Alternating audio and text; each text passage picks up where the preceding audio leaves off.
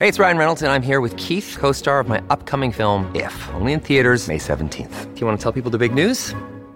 All right, I'll do it. Sign up now and you'll get unlimited for $15 a month and six months of Paramount Plus Essential Plan on us. Mintmobile.com slash switch. Upfront payment of $45 equivalent to $15 per month. Unlimited over 40 gigabytes per month. Face lower speeds. Videos at 480p. Active Mint customers by 531.24 get six months of Paramount Plus Essential Plan. Auto renews after six months. Offer ends May 31st, 2024. Separate Paramount Plus registration required. Terms and conditions apply if rated PG.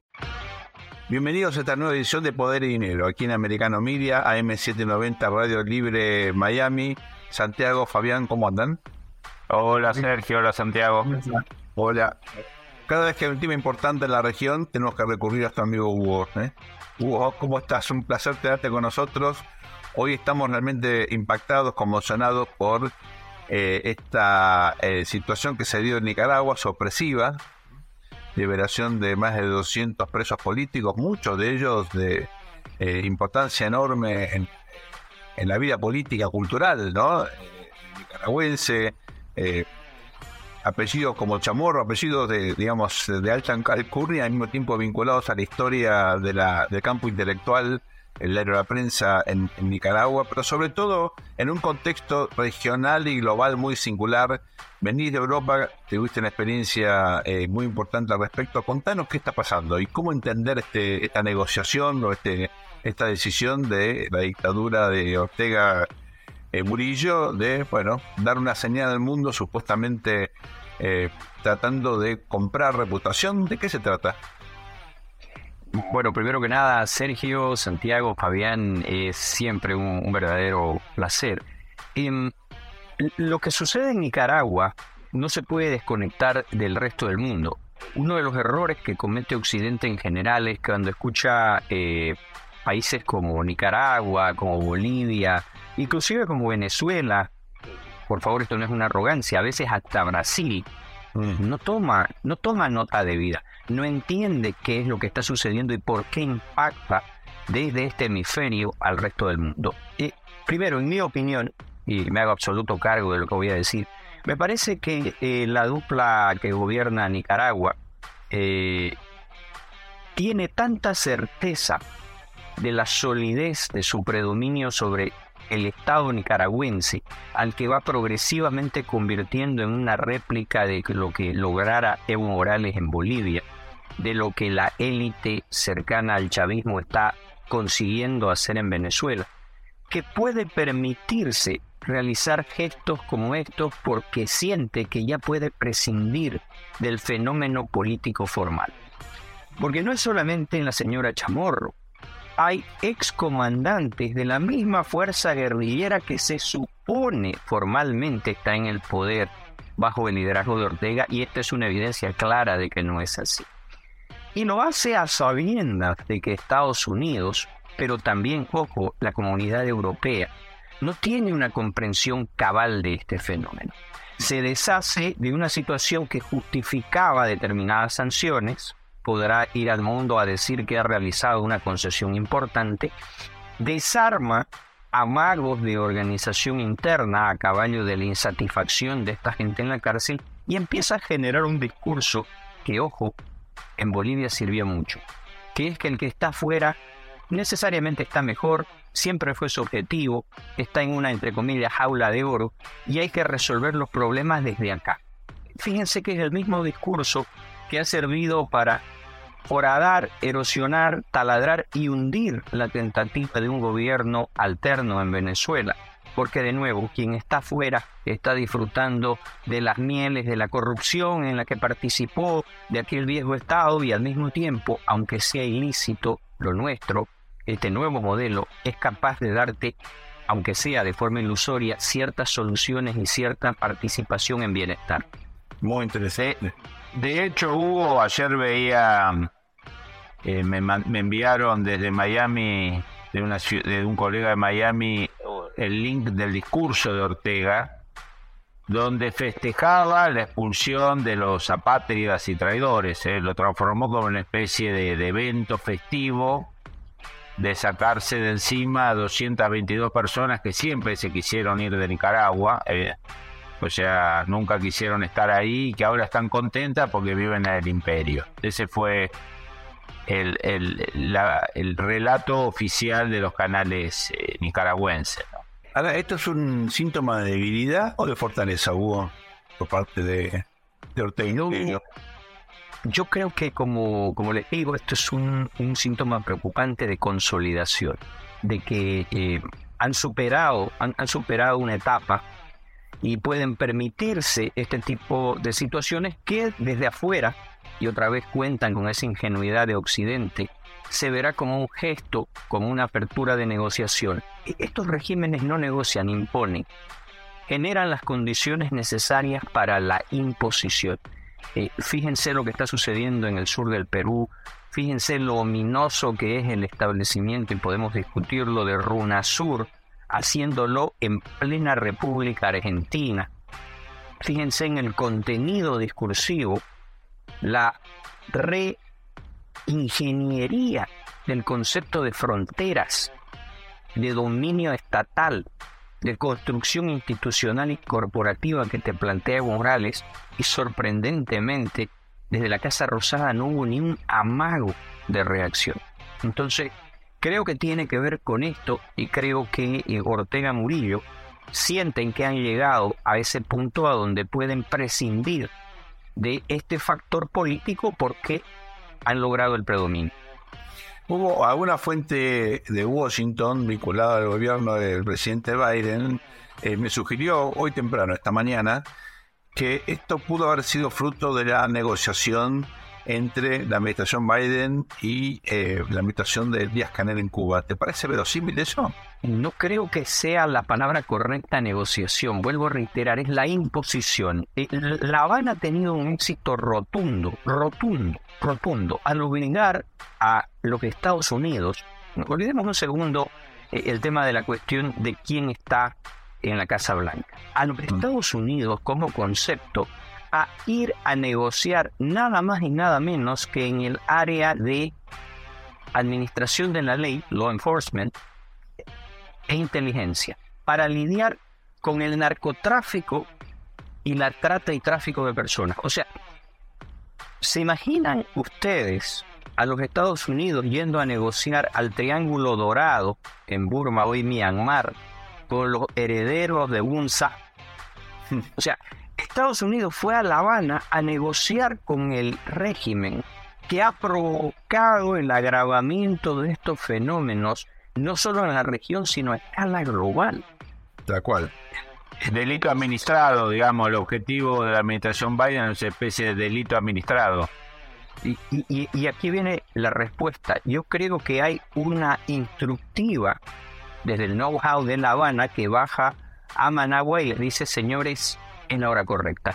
Suelten a esta gente, el, el, valor relativo que pueden tener está superado frente al pragmatismo de una acción que va a obligar a Estados Unidos a una reacción en positivo porque la administración está necesitada de un éxito desde el punto de vista de su relación con el llamado Triángulo Norte y esto lo va a dar como una esperanza de que los líderes democráticos a esos niveles de La Habana les interesa muy poquito frente a lo que consiguen. Y creo que por eso reitero, es una muestra de una consolidación preocupante.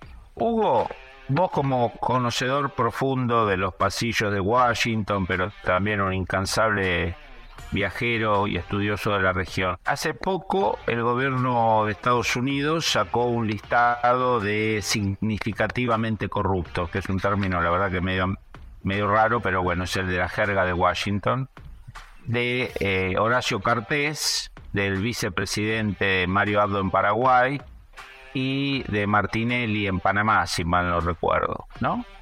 Ahora, cuando uno mira el CV de los tres, especialmente de Cartés, amigo personal de Netanyahu, eh, con empresas en Estados Unidos, su padre representante de una de las empresas aeronáuticas más importantes de Estados Unidos.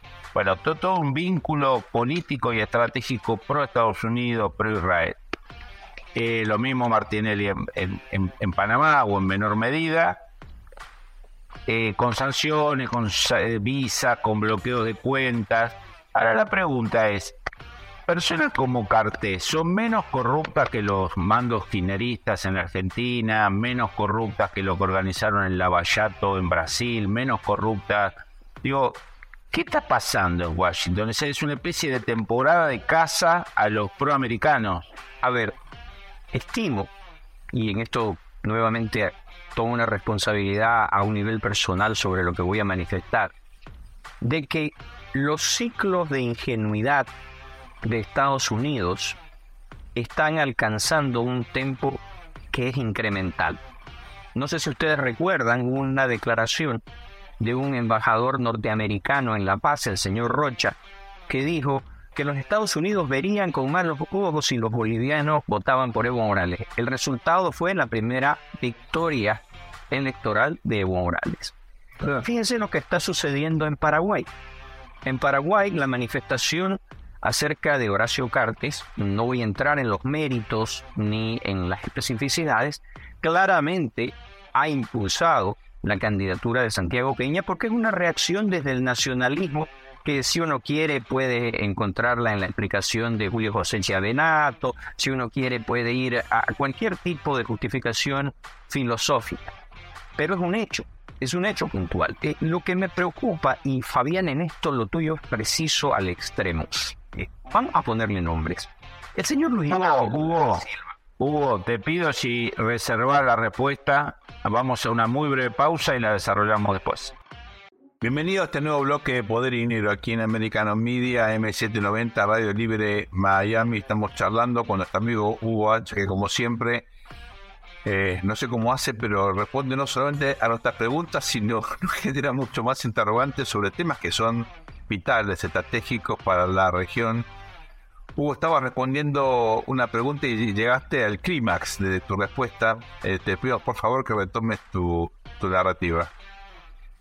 No, eh, lo que yo decía es que a, caballo de la hipótesis que plantea Fabián, que me parece precisa al extremo, eh, tenés a Luis Ignacio Lula da Silva, presidente electo democráticamente de la novena economía del mundo, de acuerdo a los indicadores formales. Sin embargo, el ciudadano Luis Ignacio Lula da Silva es una persona que tiene condición de reo rematado en segunda instancia. Vale decir, no solo fue condenado por el tribunal que encontrando los elementos necesarios lo condena por acciones reñidas con la ley, sino que el tribunal de alzada confirma esa situación. Y una Corte Suprema designada, tocada por el interés político de una estructura que lamentablemente está demasiado cerca de lo mismo que estamos describiendo en Nicaragua, en Bolivia, en Venezuela, que es el factor financiero generado por el ilícito, suspende esta situación e indica que la persona condenada en segunda instancia no pierde sus derechos políticos. Ese hecho específico le permite al señor Lula terciar en la elección y ganarla. Hay un artículo, lo recomiendo, magistral, que se publicó en el Wall Street Journal de Mary O'Grady, que plantea este cuestionamiento justamente en esa línea. ¿Es corrupto Cartes? ¿Es corrupto Martinelli? ¿Es corrupto? Ok, lo aceptamos porque está avalado en evidencia. Perfecto. Si usamos ese rasero, ¿por qué no es corrupto Luis Ignacio Lula da Silva? ¿Por qué no se usa la misma situación con respecto a mandos políticos en Argentina, en Colombia, en Venezuela, en la misma Nicaragua, en Honduras, en Guatemala. Y la única explicación, vuelvo a reiterar, es este ciclo pernicioso de una ingenuidad en el ejercicio político que lo único que hace es exacerbar los problemas de los propios Estados Unidos y los proyecta más allá del hemisferio. También un de que si eh, te pones muy estricto en esos temas, eh, posiblemente, por ejemplo, un país como Argentina se quedaría sin dirigencia, porque no es solamente eh, el oficialismo actual. Pero al menos uno y uno, ¿no? Uno antiamericano y otro proamericano, al menos un uno uno, dos uno. Tendría que ocurrir ahí, no puede ser. esto es una cuestión que tuve la oportunidad de dialogar con el liderazgo del Parlamento Europeo hace menos de 24 horas. ¿Cuál, cuál es la alternativa? Porque, porque esto nos está afectando a todos, a todos. la continuidad del ciclo del ilícito genera respuestas para los adversarios de la democracia y del modelo occidental que no nos hemos terminado de dar cuenta. Lo que te planteó el éxito, voy a reiterar esto porque es muy cercano a la Argentina en particular, el éxito de la organización de Evo Morales no es solo la continuidad de un ciclo bonancible de una actividad ilícita que se ha convertido en una usina de generación de recursos financieros para la denominada, entre comillas, izquierda populista latinoamericana. No, esta ecuación le ha permitido resolver el tema logístico financiero al Quds iraní, a los servicios de inteligencia rusos, a buena parte de una estructura cuasi militar que lo único que hace es cambiar el uniforme por traje de diseñador de una República Popular China que te ofrece a través de su concepción de que la legalidad es algo ajeno, porque es un invento de Occidente a los intereses de la China, y que te permite el lavado y la triangulación de recursos. El resultado, Putin puede evadir de forma efectiva las sanciones que le impone Occidente, puede continuar con la guerra, puede hoy día desarrollar una ofensiva, puede minar circunstancias de naturaleza política. Ojo, vienen elecciones en un año, la guerra en Ucrania no parece que vaya a ceder, y hoy día un señor de nombre Karbauskas, íntimamente ligado a los intereses financieros del Kremlin y del propio Putin, puede convertirse en el poder en el país que ha mostrado la mayor coherencia estructural en su posición contra la agresión de Rusia Ucrania, pero también del comportamiento de Cuba en el hemisferio occidental, que es Lituania. Entonces, tenemos que ser conscientes de esto, porque este fenómeno está planteando una forma de organización que le ha arrojado el guante al Estado westfaliano, a la idea ya no solamente del Estado moderno, sino de los supraestados, incluyendo a la propia Unión Europea. Y lo que observé cuando yo planteaba esto era desconcierto, porque reconocían, y estamos vuelvo a repetir, hablando del liderazgo del Parlamento Europeo, reconocían el fenómeno, pero me parece que por primera vez lo integraban en función a lo que hace que, reitero, Perú al borde de la guerra civil con un Evo Morales que promete marchar sobre Lima, como Mussolini lo hizo sobre Roma, pero que va a la Argentina y plantea al crear a Runasur que es hora de destruir las fronteras arficinias de la América en función de una entelequia sobre un indigenismo que hace mucho se ha probado no es real, comparando el discurso con, con, el objetivo. En la Argentina, que se supone desde muchos puntos de vista, junto con Chile, junto con el Brasil, son lo más sólido que puede ofrecerte el cono sur en función de estructura y democracia. Entonces, ¿qué problemático? Hugo, ya que llegaste hace un minuto atrás a ese punto sobre Europa, el comentario que hiciste, eh, porque hace un momento en el bloque anterior Fabián hizo justamente la mención sobre los fallos sorprendentes de la justicia en Brasil, que y vos mismo lo hiciste también. Eh, pregunta, eh, llegando a, un nivel de visión así, el, el, la misión de Montesquieu, de la división de los tres poderes y demás, que en realidad es lo que, que básicamente nos manda en el mundo occidental y capitalista hoy en día, necesita un service, necesita un repensamiento, porque la justicia como división de poder independiente hoy está cumpliendo un papel polémico en varios de los países de la región, ¿no? yo creo que necesita la asunción plena de que para poder tener chances de sobrevivencia frente al nuevo fenómeno tiene que integrar todas las capacidades que genera como organización.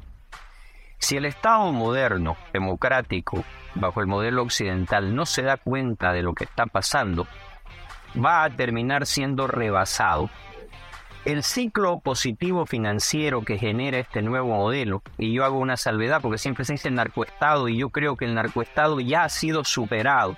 Estamos hablando de estados narcos. Y gente me dice, estás abusando de la semántica. No.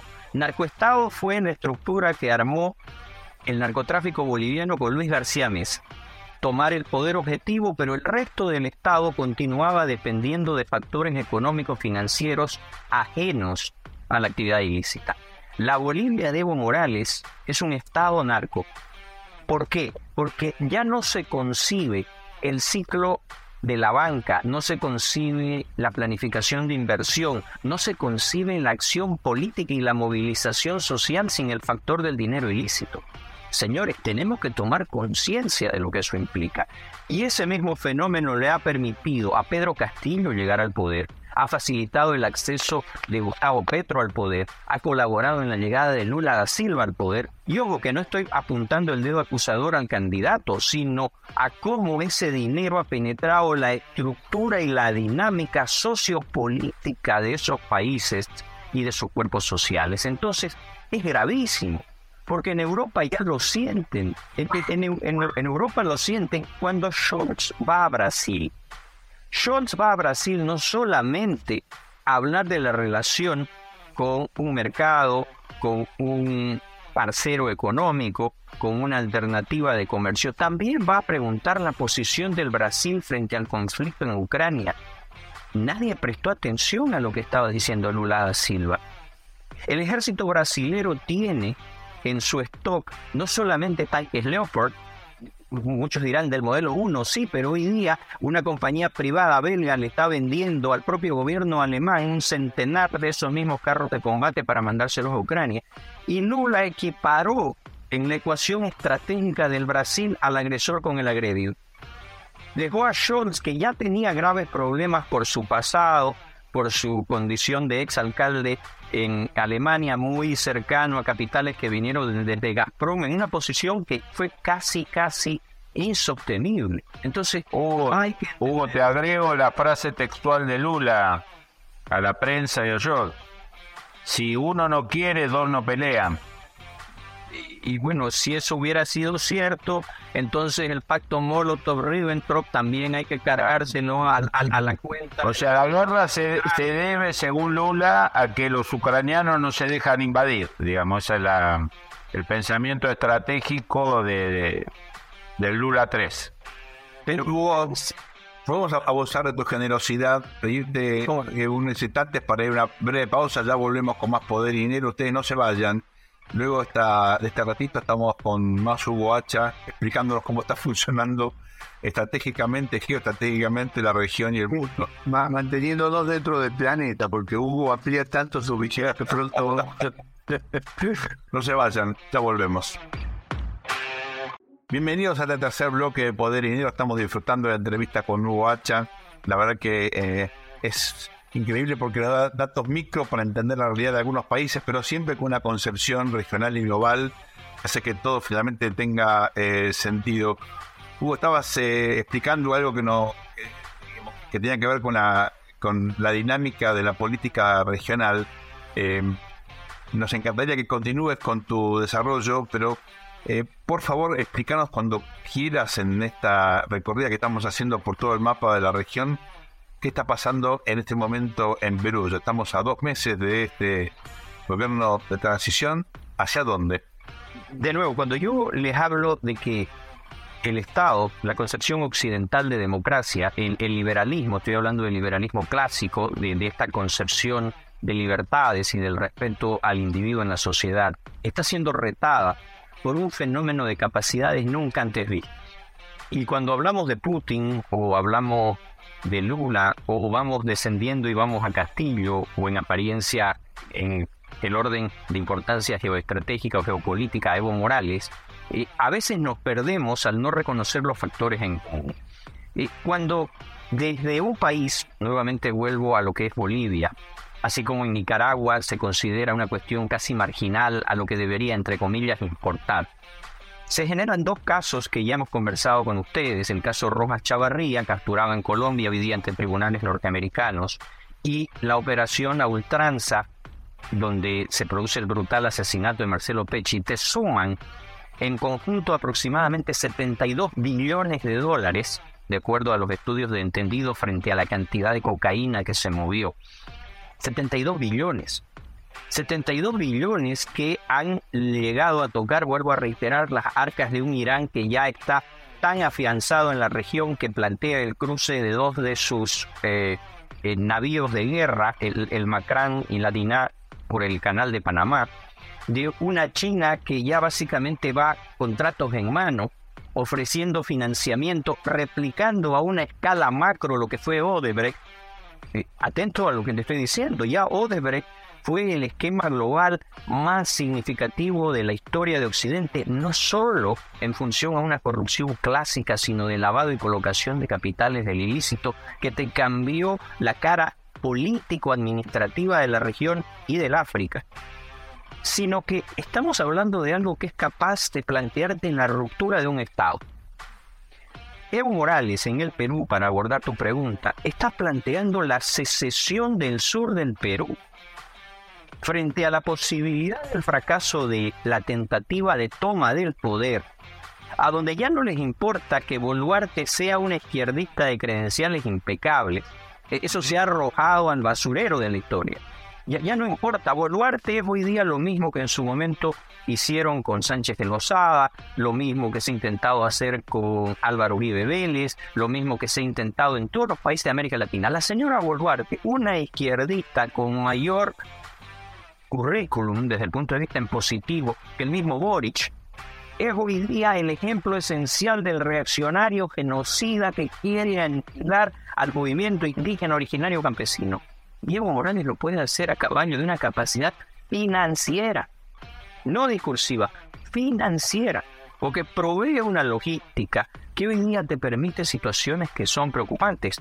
Si el Perú les parece, queridos amigos, preocupante, tomen atención en lo que está sucediendo en el norte argentino la desintegración del concepto de control que debería existir a partir de la sede del Poder Federal en Buenos Aires no tiene comparación. No tiene comparación ni con los tiempos de Urquiza, no tiene comparación con el tema de lo que llevó a la guerra de la Triple Alianza. Estamos hablando de una tentativa de fragilización y reemplazo de los estados que se te está planteando a partir de este fenómeno que tiene más dinero y claramente mejor estructura y capacidades que los estados latinoamericanos que conocemos. Ahora, uno, yendo, yendo a este tema muy puntual que vos marcás del norte argentino, sur de Perú, a veces da la sensación, opera a veces la estupidez, la ideología, en el caso argentino, un presidente que se está lleno, se está yendo y quiere quedar como el pro indigenista, el pro, pro de todo para hacer turismo, turismo político, ¿no? Está, Pero está, buscando la reelección, Fabián, no, no No creo, no creo. Yo creo que su sueño es ser un Samper o un Zapatero 2 eh, financiado por Venezuela para recorrer el mundo. Pero bueno, pero más allá de, de, estos presidentes que, bueno, démosle la tierra a este, démosle la tierra al otro, que la provincia se aleje, esta idea de ya no me interesa la consolidación nacional del país porque estoy en otro juego o no lo veo, también opera la estupidez, la ignorancia un montón de factores. Pero esta idea de los estados débiles, fragmentados, al menos hasta que la izquierda y el narcotráfico tomen el poder, es altamente funcional a la toma del poder posterior y mientras tanto a la operación de organizaciones ilícitas. ¿no? Esta, idea de fragmentamos acá, rompemos acá, fisuramos acá, tiene una lógica a lo que Guillermo Donner llamaba las zonas marrones, ¿no? Zonas sin ley. Después, si se asalta el poder, el, sistema vuelve a cuestionar todo a fuerza de, fusilamiento y de persecución.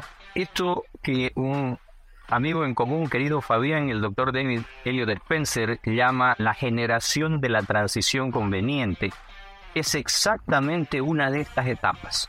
Y el problema es que esa etapa que le sigue, que acabas de describir, casi siempre muy difícil, si no imposible, de retrotraer a la idea de un Estado en democracia. Te rompe absolutamente todo, te rompe la identidad nacional, te crea mitos convenientes. Este, esta discusión entre la huipala, que sirve para exacerbar los ánimos en el Perú, cuando objetivamente la huipala no tiene ninguna situación objetiva de existencia, cuando hablamos de historiografía, cuando hacemos un estudio detallado, no importa. No importa si es cierto o no, a caballo del recurso se genera el discurso. Y eso es complicado, y eso es lo que no queremos entender, pero no lo queremos entender no solo en Buenos Aires, no lo queremos entender en Bruselas, no lo queremos entender en Washington, no lo queremos entender en Berlín, y aquí estamos con Putin avanzando sobre Ucrania, con Ortega Murillo permitiéndose el, entre comillas, lujo de entregar a lo que debería ser una oposición formal, con Maduro resolviendo el tema del gobierno de transición de un plumazo, con Arce haciendo olvidar lo que está sucediendo a partir del fenómeno inclusive negociando una especie de tregua político-financiera con Evo Morales, mientras que Yanine Áñez y Luis Fernando Camacho languidecen en la cárcel. En suma, un reto a la idea de Estado, de concepto y democracia que tenemos en Occidente que hasta el momento no ha tenido una respuesta. Hugo, nos queda un poco minutos. Nos gustaría una visión tuya precisamente de esta, entre comillas, falsa pelea entre Arce y Morales. Eh, durante algún tiempo, bueno, la prensa focalizó en eso eh, y efectivamente, aparentemente, hay ahora un principio de solución. ¿Es así? Más que un principio de solución, hay una organización implacable la Confederación de Cocaleros del Trópico de Cochabamba es el ente de facilitación de narcotráfico a partir del predominio de mercado más grande del planeta. Hay gente que se sorprende y dice, no, pero en Colombia se produce más cocaína, en Perú se produce más cocaína. Sí, pero en estos países hay actores diversos que se disputan este control. En Bolivia el control es unitario, es férreo y es corporativo. Funciona mucho más como una empresa que con una estructura de naturaleza política. ¿Y por qué anticipo esto? La tregua es más la imposición de la organización que está dispuesta, ojo a lo que voy a decir, está dispuesta al sacrificio de cualquiera de los dos. Si el viento sopla en función de que Evo Morales ya no es un factor eficiente de colocación de capitales, en lo que Arce lo está superando, se deshará de Morales si es que le conviene después como bandera, como símbolo, lo descartará políticamente, lo reducirá a una mínima expresión o hará lo mismo con Arce si Arce no puede manejar las cuestiones de la conflictividad interna. Esto es pragmatismo al máximo. Se parece mucho más a una Apple, a una Amazon discutiendo si tiene o no que cambiar de CEO que a la dinámica de un partido político o de un movimiento social. Fabi, la última pregunta. Hugo, en el tema de Perú, yo creo que es una batalla clave porque ya no quedan muchos más países que tenían estabilidad económica. Los comentarios que me llegan es que las Fuerzas Armadas están meditando qué hacer. Están poniendo los pros y los contras. Creo que han visto lo que pasó en Chile, han visto lo que pasó en Colombia, han visto lo que pasó en Brasil y al parecer la idea de la neutralidad extrema y la pulcritud extrema del control civil objetivo que Estados Unidos en los últimos 30 años tanto ha predicado, no está dando buenos resultados, digamos, ¿no? O sea, hay actores anticonstitucionales que no son las Fuerzas Armadas, el Poder Judicial, la, izquierda, el narcotráfico. ¿Qué pensás que va a pasar? Esa es una esa es una ecuación peligrosa y el problema está de que desde la perspectiva de las Fuerzas Armadas puede parecer atractivo, inclusive conveniente, observar el ciclo, esperar a su agotamiento y ser el árbitro de la preservación de una democracia. Esa es una ficción placentera. Hay un estudio... Sí. Nos hemos quedado sin tiempo, lamentablemente tenemos un problema contigo, es que podemos estar escuchándote la tarde entera. Totalmente. pero nos, van a echar de la radio si seguimos con esta eh, postura de extendernos por los tiempos. Te agradecemos muchísimo tu intervención y por supuesto eh, tienes este micrófono abierto para eh, cuando desees volver a estar con nosotros. No se vayan, en un ratito volvemos con más poder y dinero. Bienvenidos al cuarto y último bloque de Poder y Dinero aquí en Americano Media M790 Radio Libre Miami. Tengo que pedirles disculpas a toda nuestra audiencia porque le dijimos a Hugo Hacha que se había acabado el tiempo. Todos estamos convencidos que ustedes, igual que nosotros, hubieran querido seguir escuchándonos. Se trata realmente de alguien con una visión tan sofisticada y con una capacidad de expresarlo tan nítida, tan concreta, que la verdad que eh, es este, inusual, ¿no? Tener un un invitado de esta, de esta calidad. Ahora, lo que nos dice Hugo Fabián Santiago es que estamos mucho peor de lo que por lo menos yo pensaba antes, ¿no? Eh, empezando por Nicaragua, siguiendo por esta consolidación eh, de prácticas, eh, de políticas que ponen a la región obviamente en una ante el riesgo de una inestabilidad permanente, con suerte, con el riesgo de caer obviamente en situaciones de eh, desgobernabilidad o, incluso fragmentación territorial. A ver, ahí el dato que nos está dando Hugo que me parece muy importante y qué fenómeno. que a, veces se, se, ven como fragmentados, dispersos eh, en diferentes continentes, eh, están entrelazados. ¿no? O sea, esta idea de una de las cosas que se ha puesto de moda en los últimos tiempos que se ha fragmentado el mundo, que la globalización ya no, no es tan fuerte como en los 90 o al principio del siglo XXI.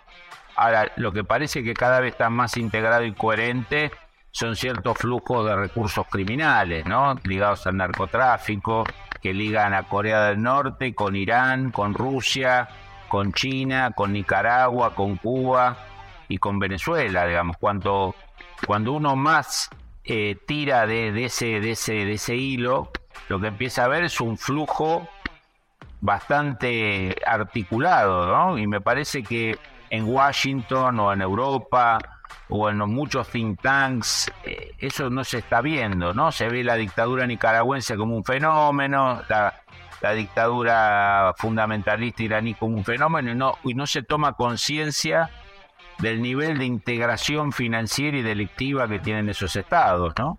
Claro, por eso el, enfrentamiento de Estados Unidos con China, en sin liderazgo, quiero decir que en algún momento de ese enfrentamiento termine generando un diálogo y un entendimiento en algún plano, que no puede ser el plano donde China se te mete en todo, ¿no es cierto? Pero digo, esto es fundamental porque si uno mira los bloques económicos a nivel mundial, y se imagina que China forme parte y facilite ese conglomerado criminal que vos estás diciendo, Fabián.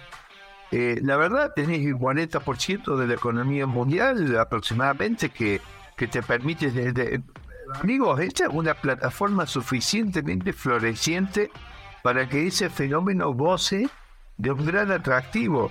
Y como muchos dirigentes se mueven cómodos en el terreno de los circuitos que facilitan el movimiento de fondos ilegales, tenés garantizado que va a ser tentador para muchos dirigentes a nivel de todo el mundo. A ver, Santiago, te lo complemento. Imagínate esto proyectado a los próximos 20, 30 años, que es la competencia estratégica que va a acompañar, si no hay un holocausto nuclear de por medio, entre China y Estados Unidos.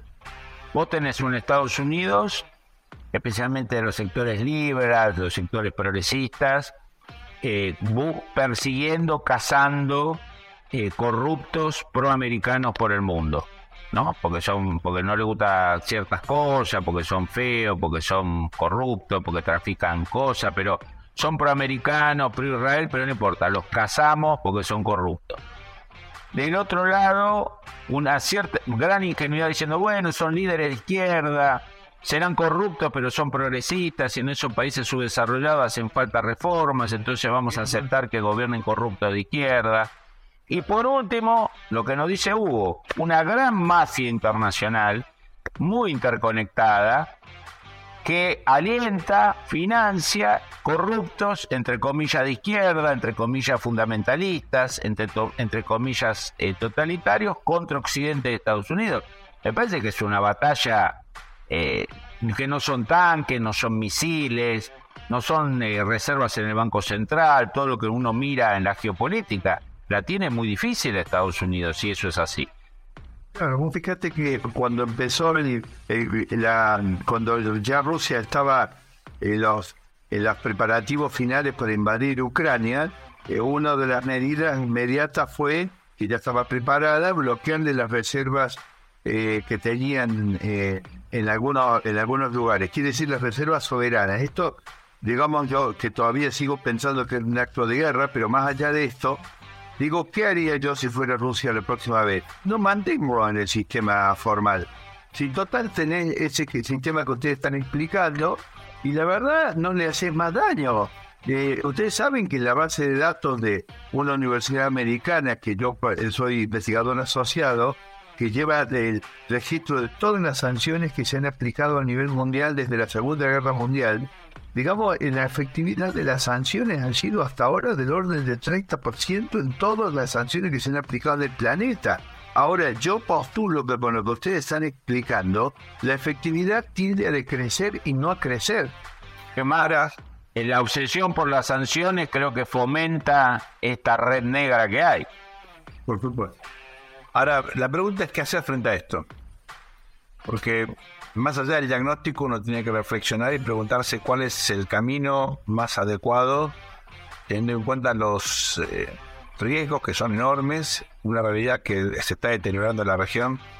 Santiago siempre insiste con esta idea de recuperar un involucramiento más efectivo, más contundente de Estados Unidos en la región, con lo que mejor sabe hacer Estados Unidos, que genera riqueza. Claro. Como una base para luego que las sociedades mismas entiendan las ventajas de la libertad, del mercado, no imponer ideas, sino mostrar mecanismos efectivos y de ese modo de abajo hacia arriba, eh, que surjan sociedades que demanden instituciones. Yo creo que esas cosas tan sencillas, que de hecho formaron parte de la vieja Alianza para el Progreso, no estamos hablando acá de una agenda, digamos, neoconservadora eh, extrema, ni mucho menos, eh, debería orientar, me parece, una política distinta por parte de Estados Unidos.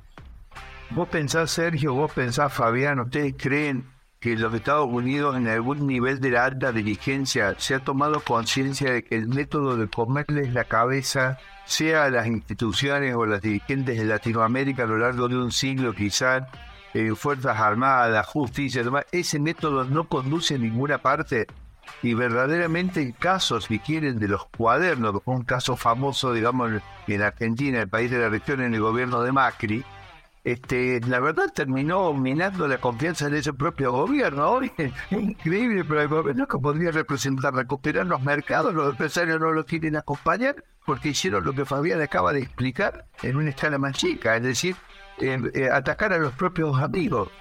A ver, eh, Sergio, coincido plenamente que el, tema de, del comercio, de las inversiones, de, las reformas educativas, de, recuperar algo que había anunciado Kennedy en los 60 que nunca se terminó de, hacer, ¿no? La famosa Alianza para el Progreso.